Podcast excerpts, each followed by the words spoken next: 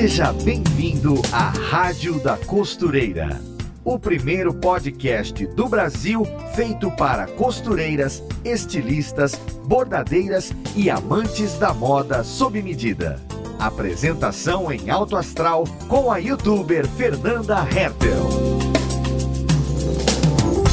E a Rádio da Costureira está no ar com mais um programa conectando todas as costureiras do Brasil, juntando num só lugar quem ama moda sob medida, costura, bordado, modelagem.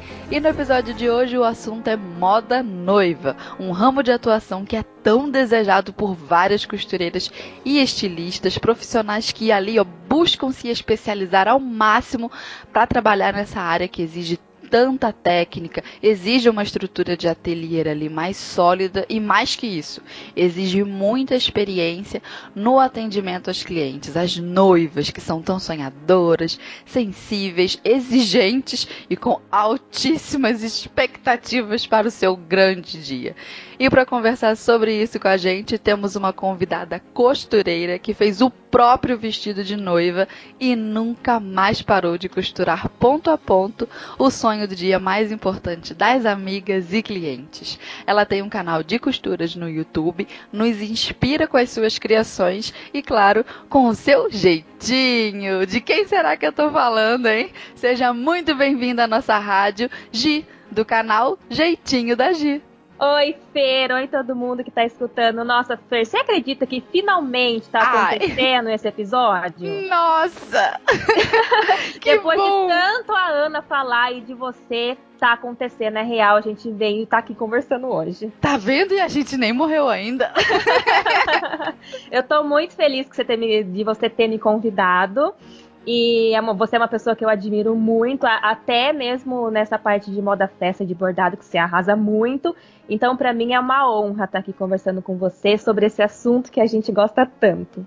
Ah, imagina, foi muito legal ter conseguido aí marcar contigo. A gente sabe que a gente tá sempre costurando, sempre muito ocupado. Uhum. E o negócio de gravar podcast é uma novidade, né, menina? É, super. Olha, é a primeira vez que eu tô fazendo isso. Confesso que fiquei um pouquinho nervosa, te falei. Uhum. Mas também tô animada pra gente falar hoje. Eu acho que vai ser uma conversa bem legal.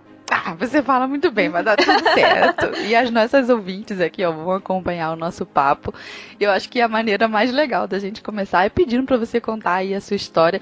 Eu sempre tento fazer esse pedido porque eu acho que é a introdução a, a melhor aqui para nossa rádio pra gente te conhecer, pra gente conhecer as convidadas mais de pertinho. Então conta aí como foi que você começou a costurar. Você é dessas que vai dizer que, ai, minha mãe era costureira, minha tia, minha avó. Olha, como eu vou contar, foi? Vou tentar dar uma resumida na história. Mas, tipo assim, desde quando eu era muito menina, adolescente, uhum. assim, eu, eu, minha avó materna sempre costurou. sempre tem uma avó. É, mas por incrível que pareça, eu nunca tive interesse. É Hoje, quando eu volto, eu falei, meu Deus, eu tinha minha avó ali do meu lado, por que, que eu nunca tive interesse, né? Mas enfim, não, não aconteceu isso na adolescência.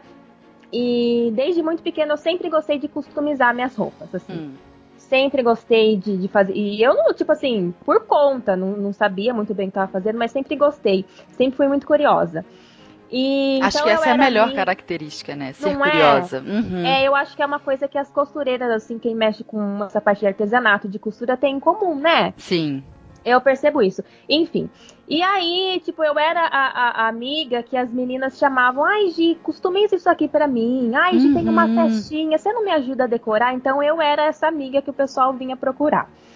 E eu também era muito tímida, tinha muita dificuldade de me expressar, de conversar, então eu tinha um diário e é ali que eu meio que me soltava, contava todas as coisas. E nessa época eu eu assistia muito filme adolescente, bem aquela vibe menininha mesmo. Uhum. E aí eu falei, não, as meninas têm um diário no computador e eu vou criar um pra mim e tal. E fiz um blog. Que nunca, legal. É, nunca na minha vida que eu imaginei que alguém pudesse se interessar e se alguém eh, chegasse a ver aquilo, sabe? Mas foi acontecendo de um jeito bem assim. A pessoa, a pessoa me põe um diário online na internet, eu acho que ninguém vai ver. Não, mas eu não tinha. Olha a cabeça da pessoa, né? E pra você ter noção, no ensino médio, o meu, o meu diário era um caderno de 10 matérias. Nossa! Eu, escrevia todo dia e era uma coisa assim que as, as amigas da, da sala chegavam de manhã e falavam, Gi, deixa eu ver seu diário. Então era uma coisa assim e todo mundo Verdade. via. E agora, tipo assim, voltando, eu falei, meu, eu tinha um diário escrito à mão, ou tipo, um blog no papel, assim. O pessoal gostava de acompanhar.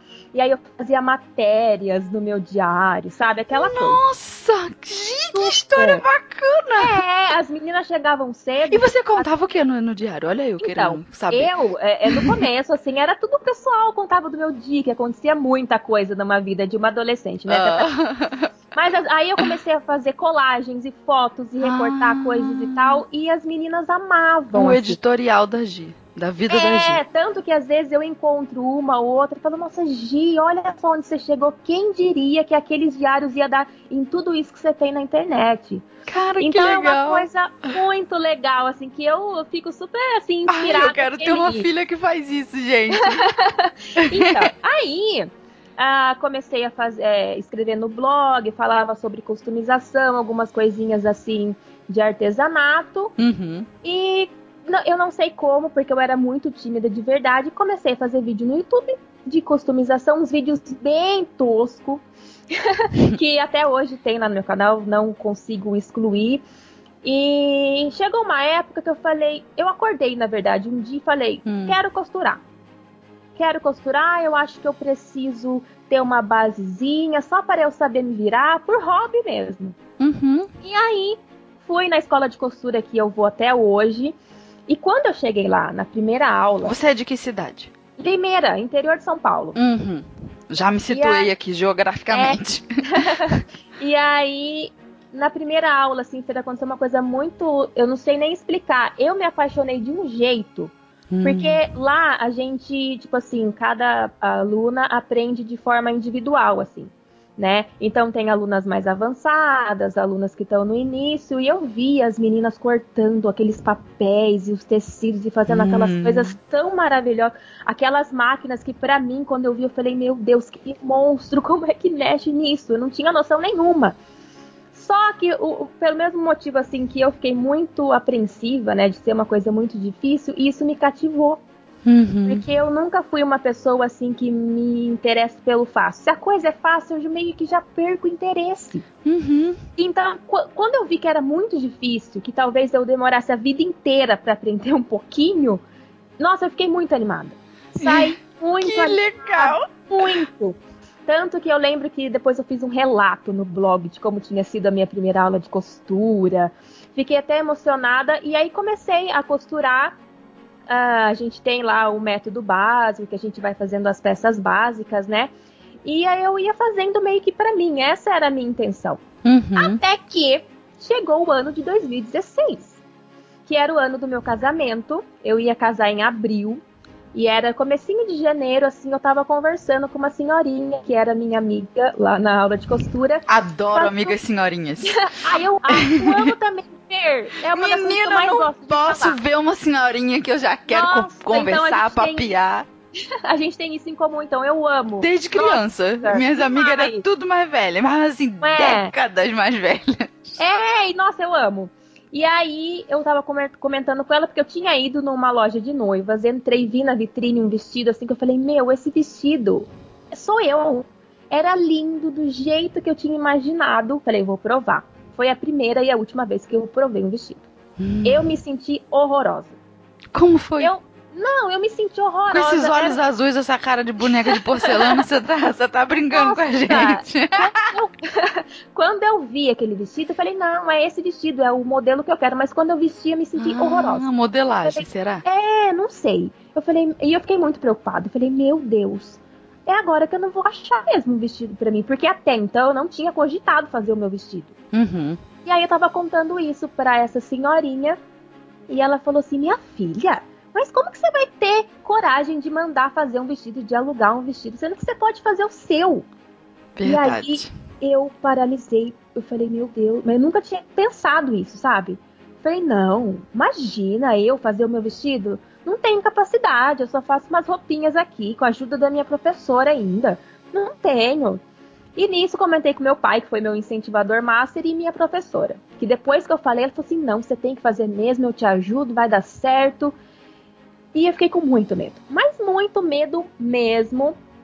É... Mas você gosta de desafio, coisa difícil, não, coisa boa. Não, menina, mesmo momento que eu fiquei muito, mas acho que o nosso momento que eu senti mais medo, assim, eu fiquei muito também eufórica de pensar nessa possibilidade. Imagina Ai, casar coisa boa. que eu fiz, não é? Uhum. E aí, fui com todo medo mesmo e encarei esse desafio. Acho que demorei uns. É, comecei em janeiro, terminei na semana do casamento, assim.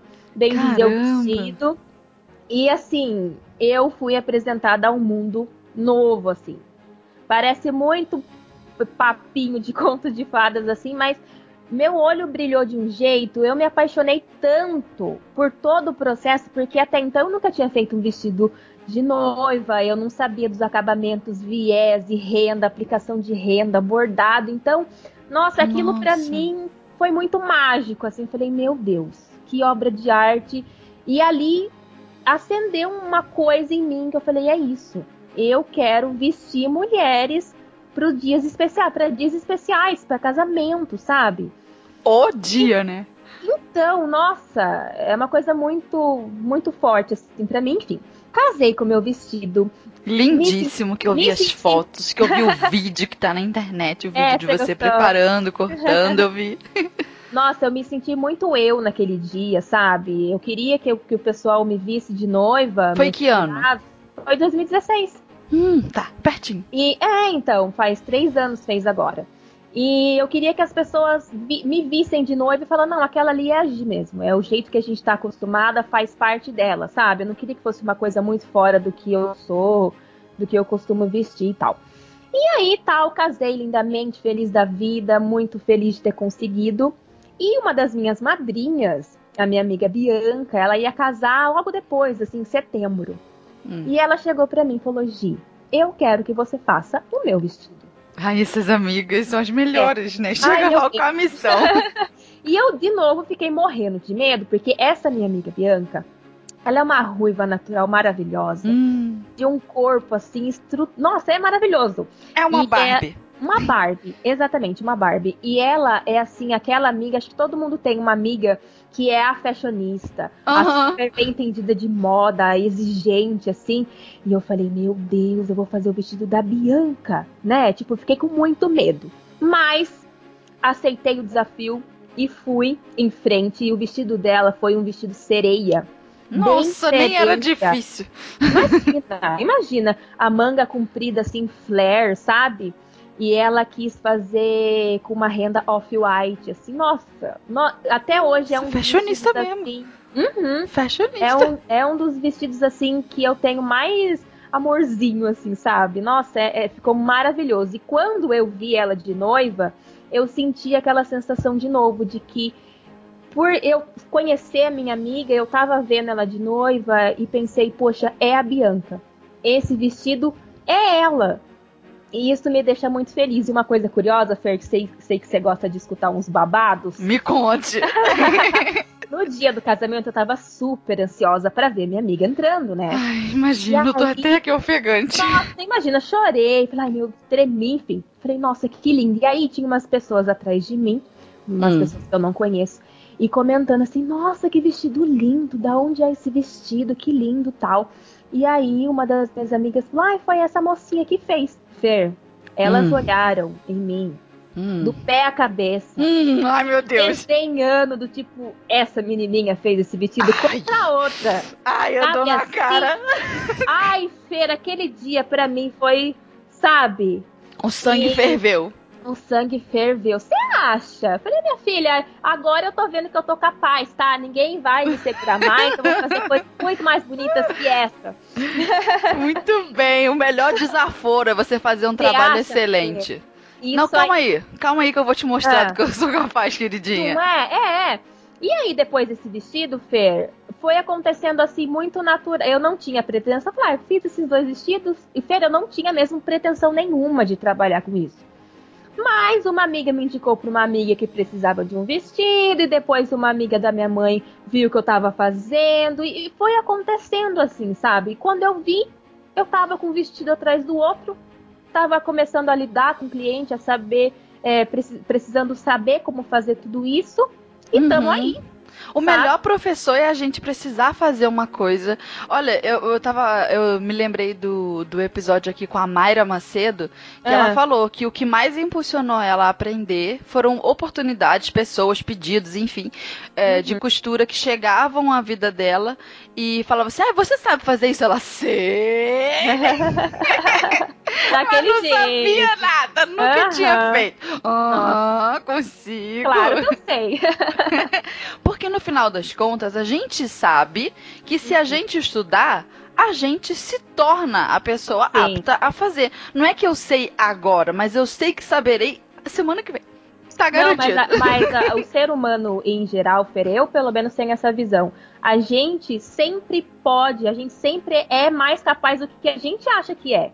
Sim. Então, assim, eu vejo hoje, se eu não tivesse me colocado, não tivesse aceitado esses desafios, eu nunca, talvez, teria me interessado, nunca, nunca ia ter me apaixonado tanto por, por moda festa, por fazer vestidos de noiva. Uhum. E foi uma coisa que me aconteceu, né? E ainda bem que eu aceitei esse desafio. Sim.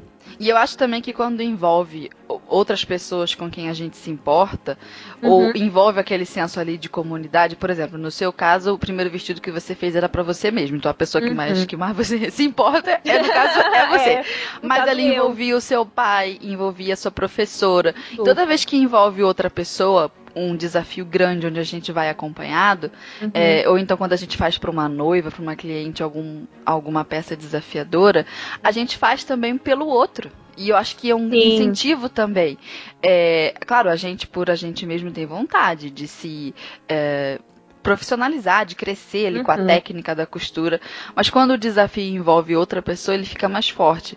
É, tem gente que faz dieta, por exemplo, e só consegue se desenvolver focar ali na dieta quando mostra isso na internet. Por quê? Porque envolve é outra pessoa, hum, né? Total, é Quando verdade. a pessoa fala, olha, tal dia eu vou fazer tal coisa, eu tô treinando para uma maratona, sei lá, e a pessoa mostra o treino dela todo dia, eu tô correndo tantos quilômetros por dia. Uhum. Essa pessoa tem mais chance de conseguir completar a Exatamente. corrida. Não, né? é verdade, tem muito sentido isso, muito sentido.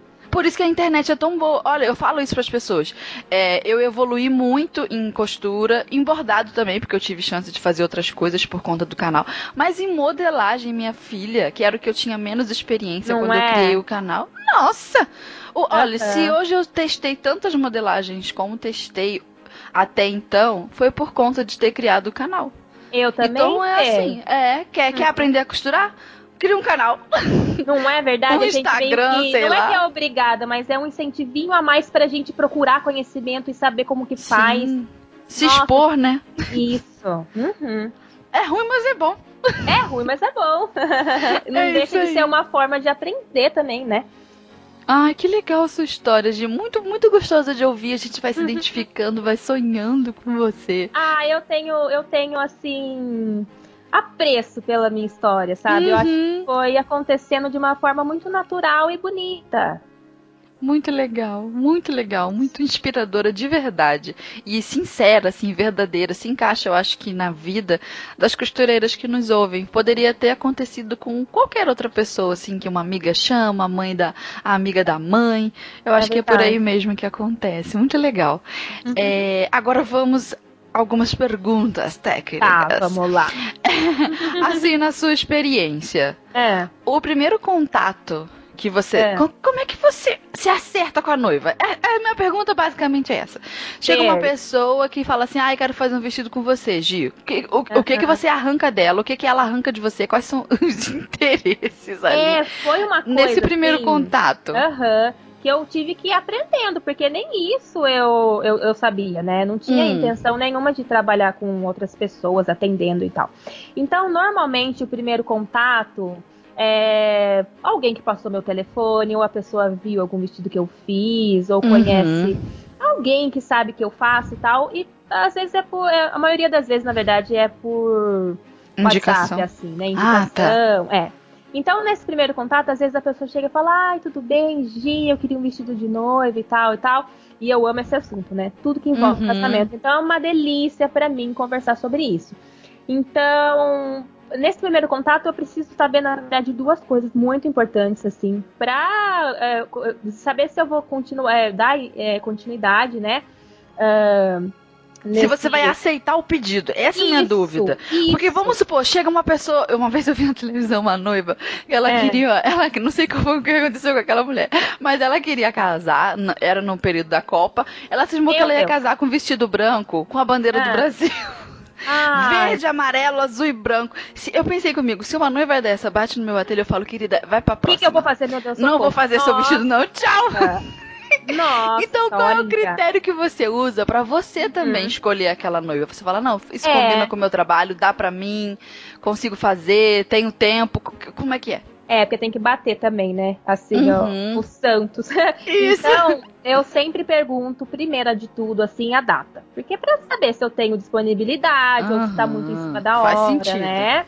Então, a primeira pergunta é sempre essa, e segundo, o modelo. Normalmente as noivas já têm fotos de referência, né? Então, ai, quero uma saia dessa foto aqui, essa parte de cima, esse detalhe, e a gente meio que monta ali o estilo do vestido, o modelo do vestido, e a partir disso, que daí eu consigo precificar, passar um valor para cliente e tal.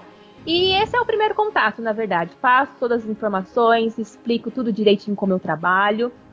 E aí fica da, da cliente, né, realmente voltar a falar comigo, falando, não, Gi, vamos fechar.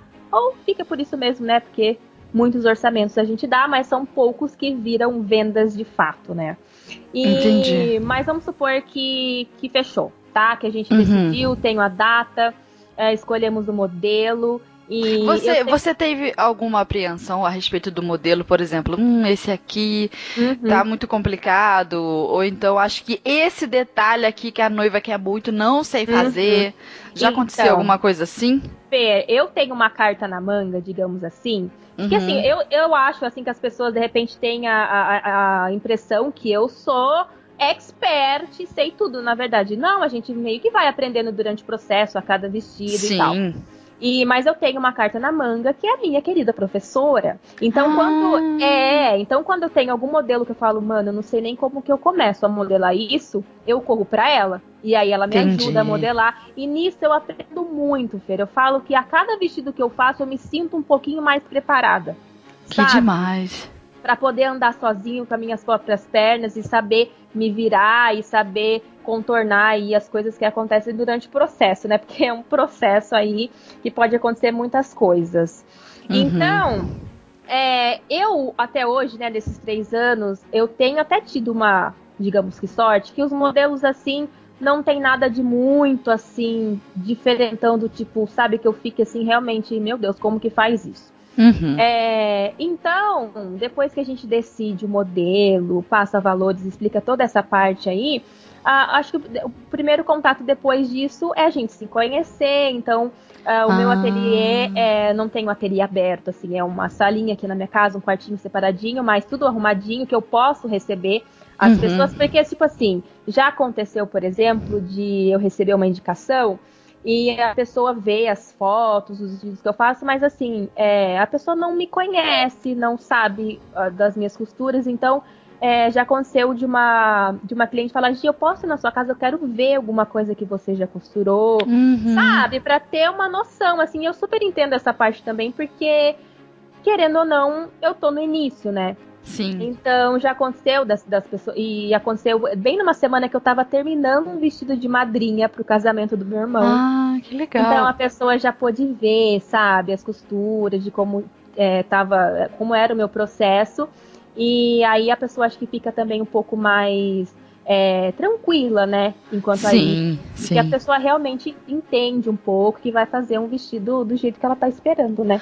Uma amiga minha, ela hum. casou lembrei dessa história agora. Aí ela encomendou um vestido simples, assim, sabe? Uhum. Não tinha nada.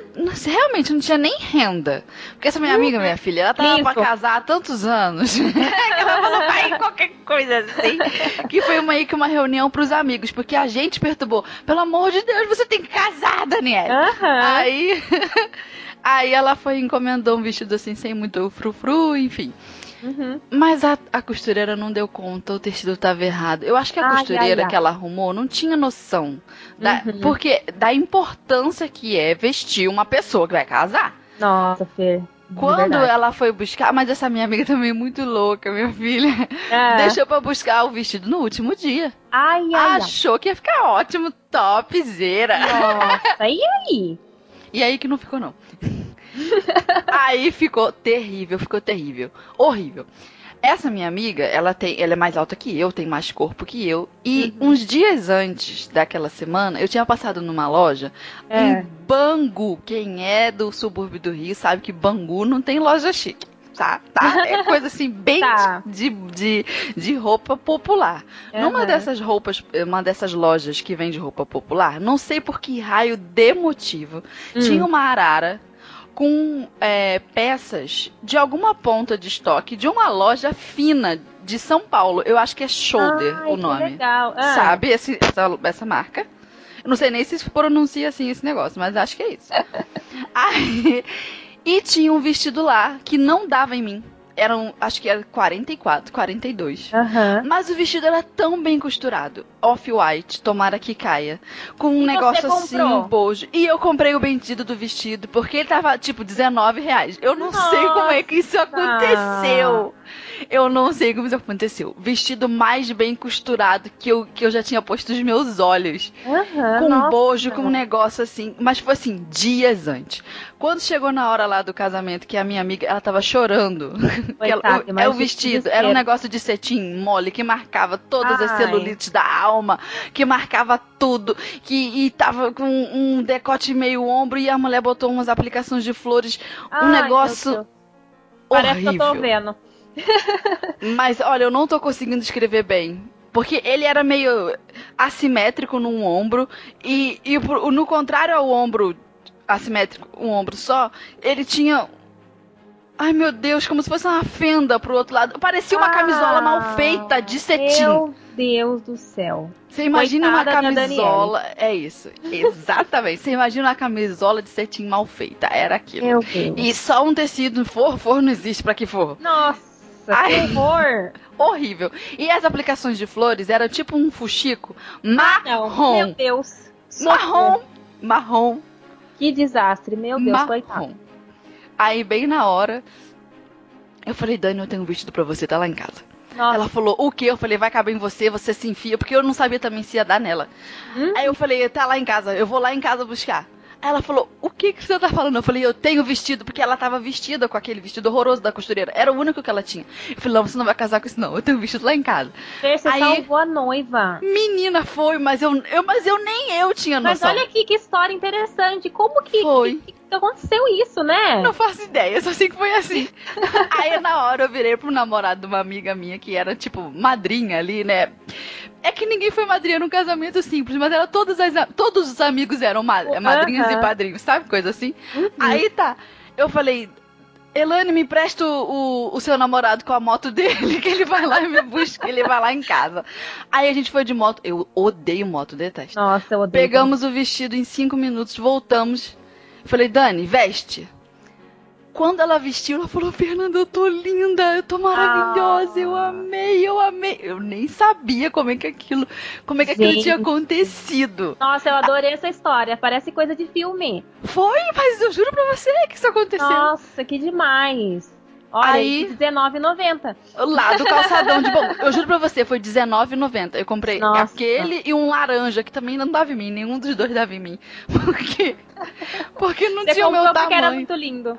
Eu comprei porque era muito lindo e eu falei, cara, eu nunca mais vou ter um vestido desse, bem costurado desse. Hum. Não é o meu tamanho, não importa, eu vou levar pra casa.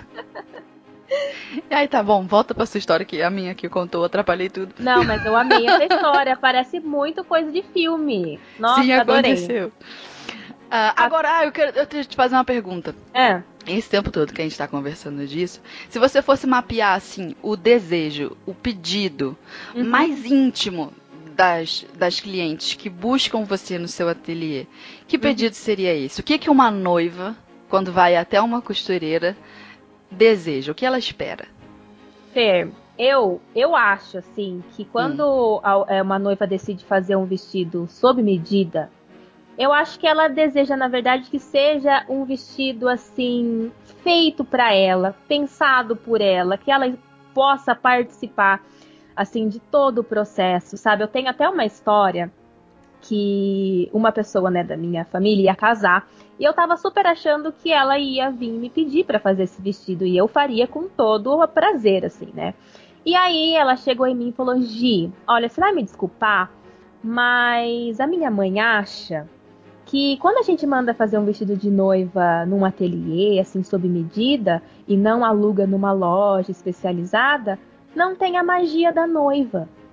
Quando hum. ela falou isso pra mim, eu, tá, tudo bem, é a sua escolha, faça o que você achar melhor, né? Mas eu fiquei com isso na cabeça. Falei, que coisa. Assim, não tem magia da noiva. E eu penso pelo contrário. Porque quando a gente manda fazer um vestido sob medida, que você pode opinar é, em todo o processo, escolhe os tecidos, os aviamentos. Isso sim é ter a magia da noiva, porque é um vestido especial feito para você, não é? Eu acho que isso aponta um, um, um problema aí de, de mercado, né? Sim. né? Sim. Total. Eu me senti tipo assim, mas como é, você tá me achando que eu não sou capaz, que eu não vou suprir as suas necessidades? Que não é, é mágico o suficiente, querida. Não é, que é uma coisinha assim feita em casa que não vai. Não é. Eu, é. eu, eu senti isso, assim, quando a pessoa me falou, sabe? Não é tapete de banheiro, não. Não é. e eu acho muito pelo contrário. Que, nossa, um vestido feito especialmente para você, sabe? Eu acho que é muito Sim. mais mágico.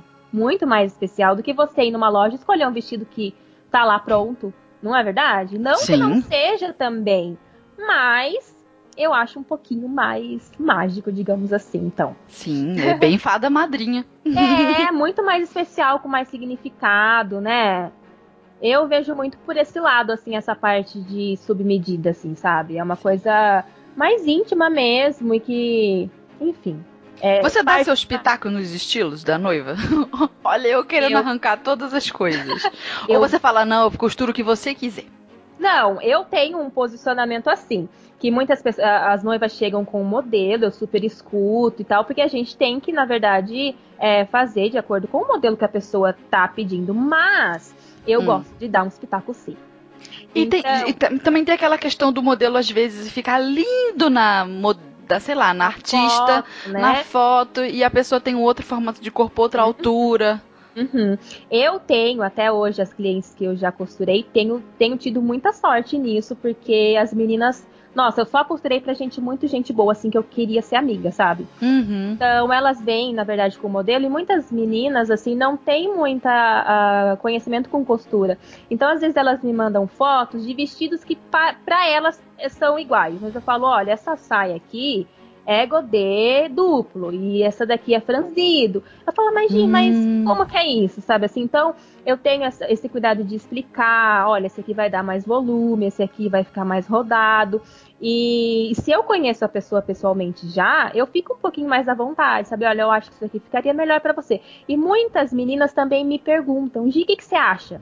Então é nessa hora uhum. que eu dou assim, mas sempre deixando muito claro de que é ela, é o gosto dela primeiro, só tô, tipo, dando uma ajuda, ajudando ela a chegar no vestido ideal, assim, sabe? Eu uhum. amo essa parte, eu amo demais. eu achei muito muito Pode interessante falar. uma coisa que você falou, é hum. que você fala dos detalhes de costura. É. é. porque a gente ouve, né, a, quando a gente percebe ali um atendimento de moda, a costureira ou a estilista, enfim, a profissional, falando de estilo. Ah, porque isso aqui é, combina com estilo tal, isso é mais moderno, isso aqui é retrô, uhum. romântico, enfim. Fica muito no campo da moda, da subjetividade Sim. do fashion. Mas eu acho, achei muito legal essa sua característica aí de falar: olha, isso aqui é um godê, isso aqui uhum. é um uhum. franzido. Porque eu acho que isso fica até mais é, compreensível pra pessoa. Sim.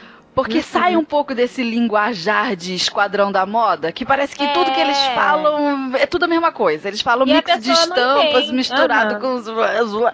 É, parece que é um palavreado que um, em algum momento o nosso cérebro ele, ele não escuta mais. É verdade. E pra é. pessoa que não, que não tá nesse meio é muito confuso. A pessoa muito confuso. mesmo. Porque Acontece... a gente não, não dá um nome às coisas no final das contas. Então, quando é... você falou que você aponta a costura, eu falei, nossa, isso é bacana. Ah, Franzido, godê.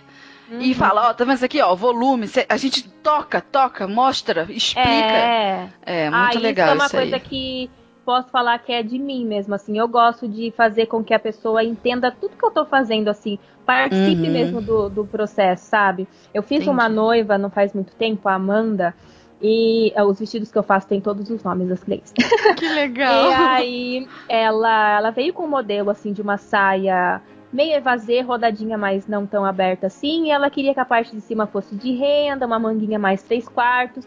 E era essa a ideia principal. Só hum. que o vestido foi acontecendo assim. Durante o processo, eu falei, Amanda, e se a gente pegar esse barrado da renda e colocar na barra do vestido? Se a gente acrescentar um cinto, sabe? Sempre assim, uhum. assim, junto com, com a pessoa, né? E o vestido, assim, foi ficando maravilhoso. E no final ela chegou para mim e falou assim: Gil, meu vestido ficou muito mais bonito do que eu esperava. E isso, para mim, é assim, missão cumprida, sabe? Que Fico legal. muito feliz, muito feliz mesmo. Ah, é muito, muito, muito demais.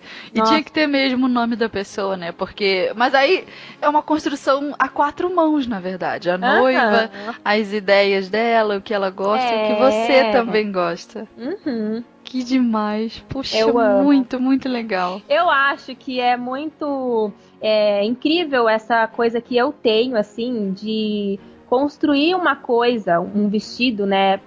Com uma pessoa para um dia assim que não é qualquer dia da pessoa. Não tô fazendo um vestido uhum. para ela ir ali, sabe? Então é um vestido que pro dia mais especial da vida dela. É, e também quando é madrinha, também é para uma data que a pessoa fica uh, há meses, assim, com a expectativa que chega esse dia, né? Sim. Então, fazer parte desse dia de algum jeito é muito assim valioso para mim, sabe? Eu vejo realmente um sentido, um significado, um propósito de estar tá fazendo isso. Sim, porque é um trabalho. A uhum. gente é remunerado por isso e bem remunerado. Uhum. Não pode ser diferente, né? Mas é também toda essa história por trás. Porque, gente, é. dinheiro por dinheiro, quando você alcança um determinado patamar, você não precisa mais. Dinheiro é. mais não precisa mais. Assim, uhum. Eu sou números. Não precisa mais tanto zero ali depois do dígito.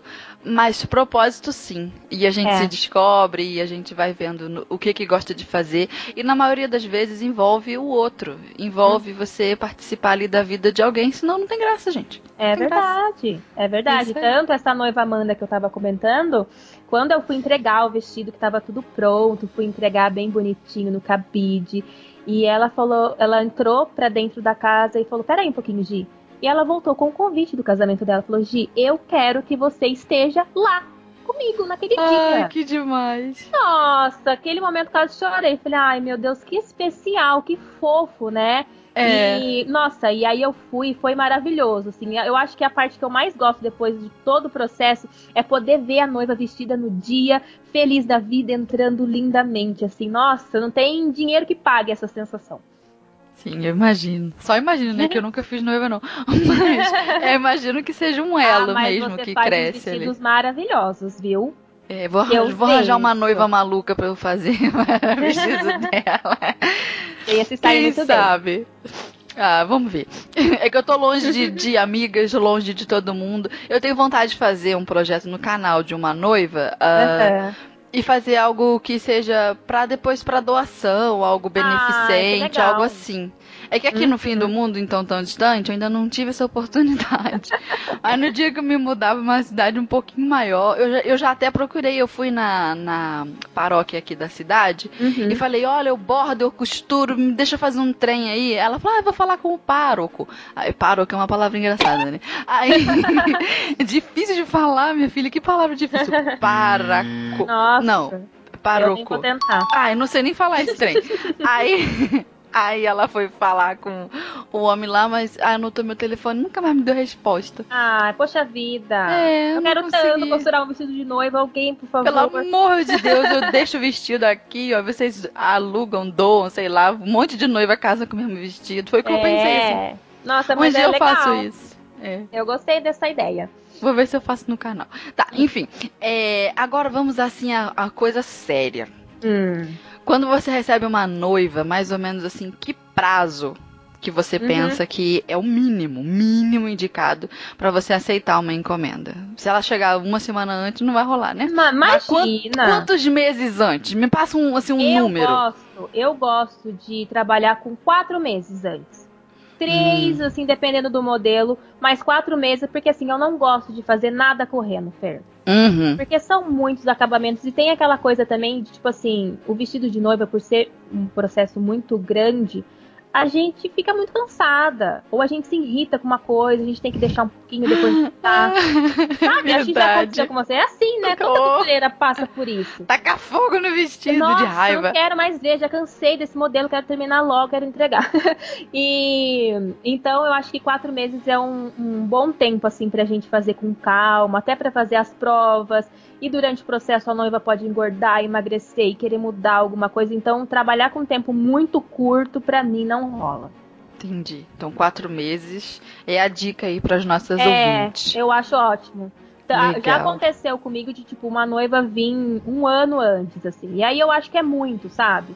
Uhum. Até porque é isso que eu falei para você. Pode acontecer depois de ter que desmanchar o vestido pra apertar, para soltar. Então, acho que quatro meses é super bom, assim, fica, não fica muito em cima, mas também não fica muito atrás. É ótimo. Ah, legal. Temos um número, costureira. é tão bom que as pessoas às vezes falam uma média. Ah, uns tantos, uns tantos. quatro meses ah, já dá pra começar a brincar. Uhum. Uhum. Legal. Então, antes de seguir para o próximo tópico, vamos ao alerta tendência de hoje com a Ana. Oi, gente, eu sou Ana Paula Mocelin, jornalista de moda da Maximus Tecidos, e estou aqui para te contar sobre as tendências de tecidos e modelagens que estão fazendo maior sucesso. O xadrez continua sendo tendência todo ano. No verão, ele até aparece menos, mas é só cair um pouco a temperatura que os quadriculados dominam os looks. O xadrez consegue ser versátil como uma peça básica e ao mesmo tempo marcante. Com ele é possível montar várias produções diferentes. É o nosso verdadeiro companheiro de todas as ocasiões. A estampa, nas suas versões mais sóbrias e neutras, combina perfeitamente com peças de alfaiataria. É a proposta certa para garantir o visual elegante. As opções mais coloridas são ótimas para deixar o look mais moderno, seja para dar um ar mais colegial dos anos 80 90 ou um ar fashionista. Opções de xadrez é que não faltam. Você já deu uma olhadinha nos tecidos xadrez que tem no site da Maximus Tecidos? Enquanto você ouve a continuação da entrevista, vai lá conferir. Fica a dica. Beijo! Agora uma pergunta, uma dúvida que eu acho que é meio cabeluda aí, ó. Hum. Como é que você fecha o uhum. orçamento de um vestido. Você falou aqui que na primeira conversa você já dá mais ou menos essa ideia. Como é que você consegue acertar nessa mira certinha, assim, ó, esse modelo aqui vai me dar tanto de trabalho, uhum. tantas horas de mão de obra, a tal ponto que eu vou cobrar isso. De onde é. você tira esse número? É, então, vamos lá. É, eu posso falar hoje que um dos meus principais, assim, uma das minhas principais dificuldades é essa parte do preço, assim, sabe? Uhum. De calcular tudo isso, assim, porque também, de novo, foi uma coisa que me foi apresentada, então eu tive que meio que desenvolver aí um, um jeito, né, de calcular isso. Você calcula suas horas de trabalho? Hora, dia, você calcula? Eu, de, eu deveria, né? Deveria, Mas, querida. É... Querida, querida. Ai, ai, ai. Mas é uma coisa ainda que tá meio que difícil, mas eu, eu preciso, sabe? São coisas que eu preciso realmente deixar mais direitinho assim. Sim. E, tipo assim, eu não trabalho com preço fixo. Ai, qualquer modelo de vestido que você trazer para mim é tanto. Porque não tem uhum. como. É, tem modelos mais fáceis e modelos mais difíceis, e é por isso que eu falo que eu preciso da data e do modelo. Porque com o modelo eu sei se vai ser um pouco mais fácil, um pouco mais difícil. É consigo... E eu sempre também passo dois valores. É... depois que eu cheguei no valor, eu passo, ó, hum. esse tanto aqui é para um vestido sem bordado. E esse valor é com vestido com bordado, porque você sabe que daí Sim. é mais trabalhoso, né? Oh. Não é, acho que, olha, a modelagem é trabalhosa, lógico, hum. até conseguir fazer a peça ali, é, não vou dizer um piloto, né, mas uhum. a, a, peça, a, a base para o teste, para a prova, é uhum. difícil, uhum. a modelagem é um processo longo. É. A costura, a montagem, dependendo do modelo também, mas eu acho que de, dos três processos, modelagem, costura e bordado, a costura, acredite, é a que passa mais rápido. Sim, sim, eu também, né? Uhum. É, e a parte do bordado de acabamento, assim, é, é tudo muito feito à mão, né? Uhum. Pontinho uhum. que não pode aparecer, oh. e o bordado um por um. Então é uma coisa assim, é a, a parte assim que eu mais demoro, na verdade. Sim. Sabe? Uhum. Eu sou bordadeira e eu sei também que é a parte que eu mais demoro. Ah, eu babo nos seus bordados. Quero ser... ah. Eu, assim, tô engatinhando. Eu gosto muito também de bordado. Mas você arrasa demais. São, são anos, são anos nessa carcaça. Acredite, é só isso. A única vantagem, a única diferença que eu tenho à frente a qualquer pessoa que começou a bordar hoje, qual é a única vantagem que eu tenho? É que eu faço isso há duas décadas quase. Só isso. É. De resto, toda a capacidade é igual. Tudo, tudo é igual. Isso aí, é verdade. E uma pessoa consegue chegar hoje, por exemplo, meu primeiro bordado da minha vida. A pessoa consegue fazer um bordado difícil, elaborado, no mesmo nível que eu faria. Isso é totalmente possível. Só que essa pessoa vai demorar um dez vezes mais de tempo. Sim. A pessoa vai errar, vai se estressar mais. E eu já vou de primeira. Entendeu? Uhum. É a única diferença. A pessoa vai ter mais estresse e vai gastar mais tempo. Mas o resultado final de uma pessoa que não tinha experiência nenhuma e o resultado final da minha experiência vai ficar ali, ó, muito próximo. Uhum. Mas o que, o que manda nisso aí é que você já errou muito, já passou por uhum. todo esse processo, né? Tempo, é.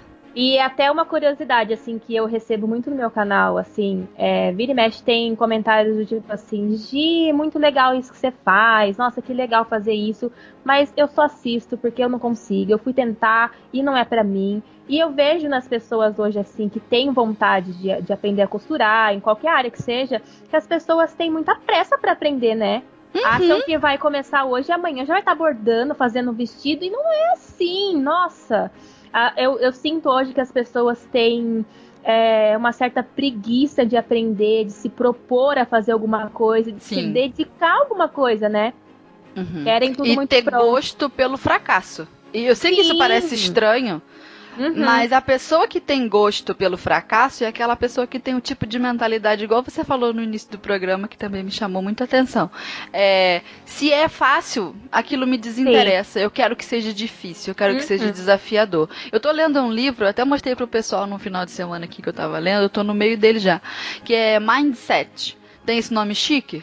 Mas ah, é... eu já vi esse livro, tenho vontade de ler. Que tem o cérebro coloridinho na uhum. capa. É esse mesmo. Então, é ele está até aqui do meu lado, Mindset, a nova psicologia do sucesso.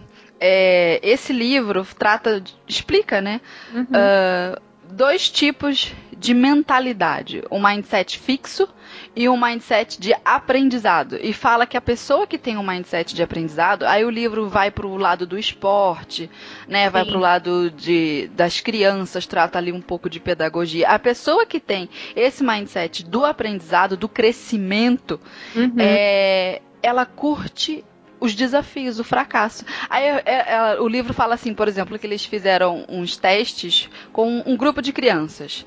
Eles deram quebra-cabeças para as crianças fazerem e eles sabiam de antemão que era um quebra-cabeça que aquela criança naquela faixa etária conseguiria resolver. Então era certo de que todas as crianças montariam aquele quebra-cabeça. Dito e feito deram ali o desafio, todas as crianças completaram.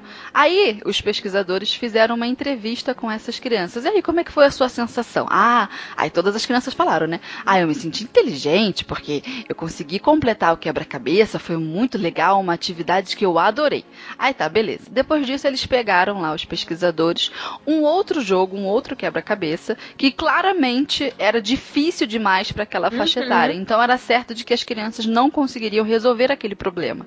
Aí tá, distribuíram os jogos e, né, ninguém conseguiu ah, completar a tarefa. Ficou tudo incompleto e tal. Aí o que eles fizeram? Entrevistaram as crianças de novo.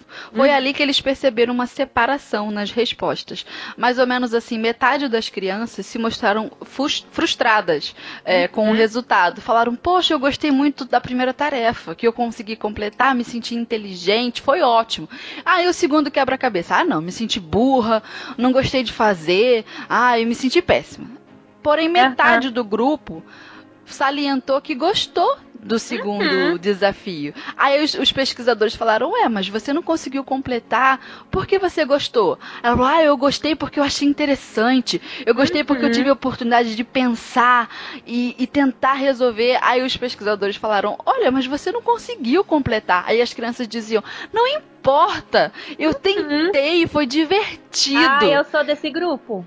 bin Então, então, aí a pesquisa continua e é um livro muito interessante de Nossa, ler, né? Que bacana. E eles mostram em várias é, fases e, e, diferentes temas da vida do ser humano, nos esportes, né? Como eu falei, uhum. é, no mundo acadêmico, corporativo, como que as pessoas que têm esse mindset de crescimento, de que uhum. gosta do desafio, se desenvolvem melhor, até no casamento, no, entre os familiares, porque isso é legal a pessoa que se incomoda, né, com o fracasso, ela fica o quê? Na zona do, de conforto? Ela tá mentindo para ela mesma, é. gente. O importante é quebrar cara e, e gostar disso. Não, que não é capaz, né? Sim. E aquilo não é para ela e deixa para lá quando E não é demérito. Ela... É. Não é um problema nenhum. Ninguém tá te humilhando porque você, uhum. sei lá, tentou completar uma tarefa e não conseguiu, não é humilhante, é crescer. Porque se você só consegue, se você só faz, só se dedica a fazer tarefas em que você já previamente sabe, porque Sim. a gente sabe, né, que uhum. a gente consegue fazer aquilo, você tá na sua zona de conforto, você não cresce, não vai nem para trás nem para frente. Exatamente. Aí a pessoa prefere ficar ali naquele, naquele momento de vida onde ela não cresceu, porque não, se não se desafiou, não cresceu. É. Mas ela tá confortável. Isso é bobagem, menina. Vai quebrar Super. a cara, que você vai ver que você aprende um pouquinho mais. Eu vejo muitas meninas, assim, que, que querem aprender a costurar com muito medo, assim, de modelagem, por exemplo. Que ficam reféns de modelagem pronta, mas eu falo assim, mas você já se propôs a pelo menos tentar? E se você tentar, se dá errado na primeira, tenta de novo e erra e tenta, porque para mim, errar é um, um, jeito de aprender também. Sim. Eu tenho uma o erro é o melhor professor. Conta não é? Eu tenho uma história, de, assim, de quando eu comecei a costurar, eu tava fazendo a minha primeira camisa. E aí eu tava muito empolgada porque eu nunca tinha visto uh, aquele pezinho que faz uh, a casinha de botão na máquina. Nossa, eu tinha achado uhum. incrível. E lá na minha escola, é umas máquinas bem antiguinhas assim. É um trambolinho que a minha professora põe lá, nunca vi. Mas achei demais, assim. A primeira vez que eu vi, eu falei, meu Deus, é só eu apertar aqui e vai fazer a casinha sozinha. Não, aquilo para mim foi. eu tava, assim, parecendo uma criança boba. Aí fui toda feliz, é, fazer as casinhas de botão, achei demais, fiz todas da camisa. E a minha professora, ela tem, assim. É, o pessoal fala que ela é muito rígida, sabe? Eu gosto hum. do jeito dela, até até por ela ser tão assim rígida, eu, eu sinto que eu costuro desse jeito por causa dela, sabe? Assim, eu de também gosto. etapa, de fazer as coisas direitinho, sabe? Uhum. E aí, eu fui toda feliz mostrar para ela que eu tinha feito as casinhas de botão. E aí ela olhou para minha peça e ela tem um costume assim de quando ela precisa elogiar, ela super elogia alto e fala tal, mas também para dar uma bronca é a mesma coisa. E aí eu fui toda feliz, falando, olha, eu fiz as casinhas de botão, ficou perfeita a minha camisa, agora é só pregar os botões. Ela, filha, você, fe você fez as casinhas de botão do lado oposto hum, que era pra ser. Da e tem o lado certo. E, e, nossa, eu fiquei com tanta vergonha aquele dia, assim. Eu, nossa, deu até uma vontadezinha de chorar. Eu falei, poxa vida, né? Só que pergunta pra mim se eu errei de novo. Nunca, nunca mais. Nunca mais. Eu posso errar outra coisa, mas aquilo lá nunca mais errei. Então, para mim, foi um aprendizado. Claro, valeu! Pensa Nossa, bem! O super. aprendizado ficou tão marcado, gravado em você e na sua uhum. emoção de derrota. Uhum. Porque é isso, Nossa, gente. É uma emoção de derrota. É. Que pronto, rompeu ali, você é. expandiu, cresceu. Não volta mais. Não erra mais aquele não, erro. Não, nunca mais. Então e... é vantagem.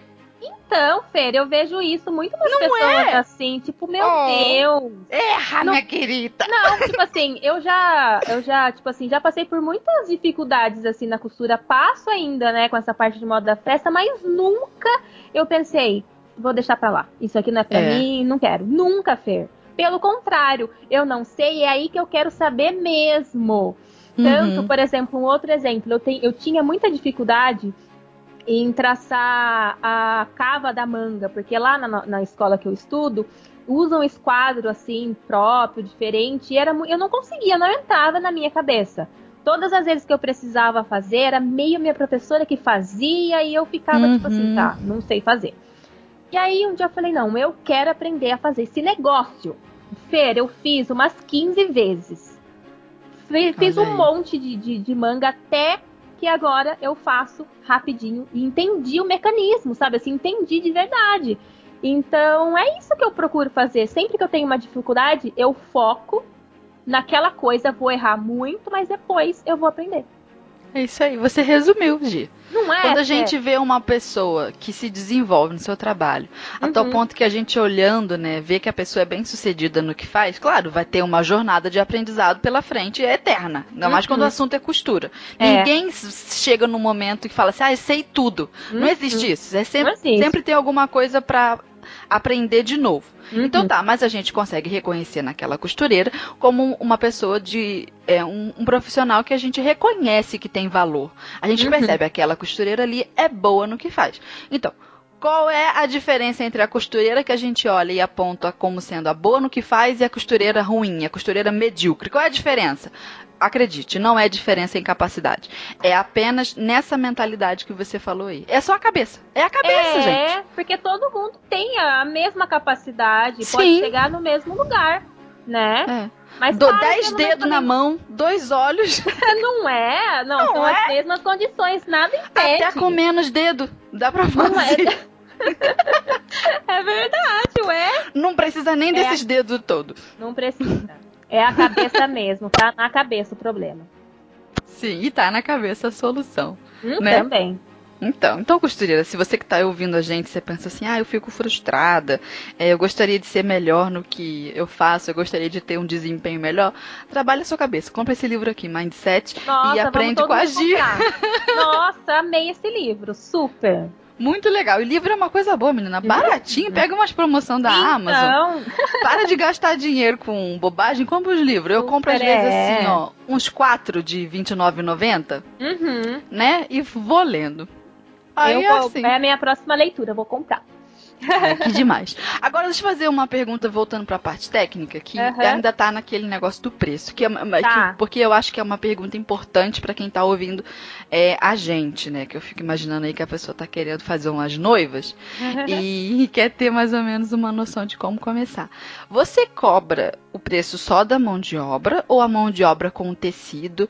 E por quê? Eu já vi um vídeo no seu canal que você fala isso, eu já sei a resposta então. Mas eu queria saber o porquê. Tá. Que, é, então, como você então, faz? Eu cobro a minha mão de obra. Então, hum. todo o material fica por conta da cliente. O que, hum. é que hum. acontece? Depois que a gente traça a modelagem, a gente consegue calcular a metragem de tecido que a gente vai precisar. O que acontece Não, é que, então, assim, peraí, peraí, peraí. Você faz a modelagem primeiro. Faz a modelagem primeiro e, e eu de... consigo calcular hum. o tanto de tecido que a gente vai precisar e passo e cê, isso Você pra... faz a modelagem em quê? Então, em que tecido? Não, Você primeiro... faz no papel? Isso, no papel primeiro. Ah, tá, tá, tá. Tá? E aí eu passo para cliente. O que acontece é que, na maioria das vezes, a cliente não tem noção de tecido, né? uhum. Então já aconteceu dois casos comigo diferentes. Uh, tem Diga. casos em que a pessoa realmente não sabe. E aí eu passo, e aí quando eu passo também para cliente, eu tento especificar ao máximo assim, porque, né, levando em conta que ela não tem nenhum conhecimento. Então, por exemplo, se, é, tecido de forro, eu sempre gosto de trabalhar, na maioria das vezes, com cetim com elastano. Então uhum. eu sempre especifico. Então, se é uma é saia. Muito ali, esperto mesmo. É. Pra Sim, quebra um galho. Posso, então, tudo que eu posso para ajudar a pessoa, né? Então, se é uma saia lisa, por exemplo, dependendo do modelo, se é um modelo mais fluidinho, ó, eu indico uma musseline, um tecido mais, né, fininho. Se é um tecido um pouquinho mais encorpado, de repente um crepe, depende muito do modelo, né? Uhum. É, o que uhum. acontece também é que às vezes a pessoa quer traz uma foto de referência que a, que a parte de cima é de renda, que é uma renda bem fechadinha, ela vai e compra uma renda toda aberta. né? Que aí a gente tem que a, acabar é, cortando a renda para aplicar e a gente precisa. Era isso que eu ia te perguntar. Não é? Precisa Quando você demais, repassa uhum. para cliente comprar isso, por mais que você explique tudinho, nunca aconteceu não de dar um erro dela trazer um outro tecido ou uma renda aí uhum. espaçada, como você falou. Oh, e como é que faz? Até hoje, não aconteceu nada de muito, ai meu Deus, o que, que eu vou fazer? Entendi. É, então, tipo assim, então eu passo a pessoa compra, ou já aconteceu também comigo que a pessoa fala assim, Gi, mas eu faço questão que você vá comigo na loja a me Ah. ajudar. E aí eu amo, né? O lugar, a loja de tecido é o lugar que eu mais amo estar. Então, pra mim, eu amo, assim, é mais legal. Por- Por exemplo, eu tô fazendo um vestido agora que ele é de renda na parte de cima e é Uhum. off-white. E na minha cabeça, assim, eu falei, não, acho que um forrinho off-white também. Só que aí eu fui na loja e coloquei o forro branco por baixo e ficou maravilhoso. Super Que ressaltou, legal. sabe? Super ressaltou a renda. Então, é legal também ir na loja porque a gente tem uma noção melhor. Ah, Sim. que aconteceu uma coisa, lembrei agora. Diga. Algum meu- perrengue? Não, uma coisa de tecido, assim, que eu quase passei um perrengue, que eu precisei Ah. voltar pra comprar mais. No meu primeiro vestido, que foi o E meu. tinha. Ai, É, meu Deus, se tinha. Era uma saia meio godê, assim, não muito aberta, mas eu tinha feito a modelagem pra ter só uma costura nas costas. E aí, eu, naquela época eu não sabia, era a primeira vez que eu tava comprando tecido, né? Não sabia, assim. E aí, faltou também, de repente, dar uma perguntada, eu realmente não tinha noção. Fui comprar a renda toda feliz, comprei uma renda maravilhosa, é, mas a renda tinha 1,20m de largura. Ou seja, era muito, muito estreita e não tinha como cortar. Então, a minha professora teve que. A gente fez tipo uns recortes na saia, assim, pra conseguir cortar todas as partes da saia. E depois eu tive que voltar na loja comprar mais um pouquinho de E renda. tinha. Não, eu comprei o finalzinho do rolo, Fer. Ai, meu pai Não tinha céu. mais. Era numa cidade ainda vizinha da minha, que eu tive Que deslocar. sufoco. Não, meu Deus, e era o meu primeiro vestido, então eu tava super insegura, assim, sabe? Ai, ai, Pergunta ai, meu coração. Se sobrou 10 centímetros do tecido, uma rendinha, não sobrou nada. E, Caramba. É, e é difícil quando a gente trabalha com tecido assim, muito em ciminha, sabe? Uhum. Porque, nossa, não tem que fazer daí, mas deu certo, rolou o vestido. Aquele vestido vermelho que eu fiz pro canal, que ele é godê É. bem rodado assim, é, eu falei pro pessoal, né? Eu deixo o link do tecido, que é da Maximus, inclusive, e falei a metragem, que foram 8 metros. Aí o pessoal fala assim, mas Fernanda, você não gastou tudo isso. Eu falei, gente, eu escolhi pra mais porque eu tava com. Era só o meu medo de. Não é, sei é, lá. mas eu sempre calculo um pouquinho a mais também. Já, Mas né? eu calculei, foi um pocão. eu falei, meu pai. E isso Aí- também é uma coisa que eu falo para as clientes quando elas vão, vão comprar o tecido na loja. Ó, vejam a largura do tecido. Se for uma largura, tipo, menos de 1,5 em 40, se for 1,20, né? Compra um pouquinho mais. Então, tudo que eu posso, assim, falar que pode ajudar a pessoa, eu falo. E elas sempre me mandam fotos. Ai, de tô na loja, olha esse tecido, sabe? Aí eu vou dando ali uma ajudinha. Então, não aconteceu nada de muito. Ai, meu Deus, assim, uma coisa que, ai, não sei o que fazer. Até hoje. Espero que continue assim. Sim. Porque eu já ouvi uns relatos, principalmente nos grupos de Facebook, né? Onde as, É, as costureiras às vezes choram umas pitangas e eu fico até triste. Acaba com o meu dia, às vezes, Dá ouvir dó, as histórias. Dá eu dó. também super fico com dó. Aí eu ouvi uma história de uma cliente que mandou, né? A, a- uma cliente não, uma costureira que repassou pra cliente o que ela deveria comprar. Aí quando chegou lá, a cliente tomou por decisão própria mudar Ai. totalmente a, a escolha dos tecidos, porque o orçamento da cliente era Uhum, baixo. Então ela foi uhum. adaptando. Era um tecido tal, com uma qualidade tal, ela comprou o inferior. Ai, e foi ai. comprando, foi comprando o pior. Aí quando chegou lá, a cliente estava, a costureira contando a história no Facebook, dizendo que o vestido parecia papel quando estava pronto. Que não Nossa. ficou no padrão do trabalho que aquela costureira gosta de apresentar, gosta de Sim. mostrar nas fotos, porque é o portfólio daquela costureira também. Uhum. E menina, ela falou que tava totalmente horrível, porque a, a cliente comprou o pior tecido de toda a vida. Vida. Ai, meu É complicado, Deus. né? Mas nessa situação, como eu me portaria, né? Se Uhum. a pessoa chega com tecido totalmente diferente, assim, que eu vejo que não vai ficar do jeito que a pessoa. Porque às vezes as pessoas acham também que a gente faz milagre, né? E É, não bem assim, né? É, tecido é muito de caimento, cada Uhum. modelo e tal. Eu seria sincera com a cliente, falaria: olha, eu vou tentar dar o meu melhor aqui, mas já fica ciente de que não vai ficar o mesmo caimento, de, de que fosse Aham. tal tecido, né? Eu acho que é Eu acho que no caso dessa costureira aí, Hum. é, a cliente não ficou insatisfeita. Porque na É. cabeça da cliente, eu acho que ela ficou tão feliz de ter economizado, Sim. vamos assim dizer, eu, ela não relatou a, a insatisfação da cliente. Ela relatou a insatisfação dela, porque não Sim. pôde apresentar um trabalho, né, com uma qualidade melhor, que é o que ela estava acostumada a fazer Uhum. ali no, no portfólio dela, porque aí a cliente mudou tudo. Aí eu fiquei pensando, será que, não sei, né, tem que confiar muito para repassar a cliente isso é, essa responsabilidade. Talvez, olha, vou fazer um orçamento aqui num site, vou fazer um orçamento numa loja, talvez ter o contato da loja para falar, olha, quanto ficaria isso aqui, isso aqui, isso aqui que eu preciso repassar para minha cliente. Aí a loja fecha contigo, olha, até tal data eu consigo pra eh, fazer para você esse tecido por esse preço. Ah, beleza. Aí tu rebate para cliente, cliente, ó, é tanto, É, deu sei lá, 3 mil reais. olha, eu chutando o número. Deu 3 mil, tá, querida? É, é, você parcela comigo, ou então parcela É. com a loja, ou então eu já fechei o pedido na loja, você só vai lá e passa o teu cartão. Não sei, alguma coisa. É, é uma saída legal também pra evitar esse tipo de, né, de coisa. É, Eu acho legal. com a tecnologia hoje em dia, né? Até Oh. uma ideia, Uhum. né? Enfim, é, aí eu fiquei pensando nisso, nessas coisas. Mas se nunca te aconteceu nenhum perrengue desse, né? Ai, ainda bem. Tô Ai, medo. caminhando ainda, tô caminhando. É, eu, eu sei que vai ter muitas coisas pela frente, né? E aí a gente vai ter que saber lidar na hora. Tá, agora uma pergunta difícil. Ai, ai, Ainda ai. sobre o orçamento. Hum. Quando você fez ali, mensurou quanto é, custaria a sua mão de obra, a sua hora de trabalho, você já teve aquela terrível sensação que costureira tem de que depois que o trabalho ficou pronto, você fica, puxa, cobrei menos do que merecia, aquela sensação de ter cobrado menos do que devia. Que trabalhei, tristeza. trabalhei e, meu Deus, não foi.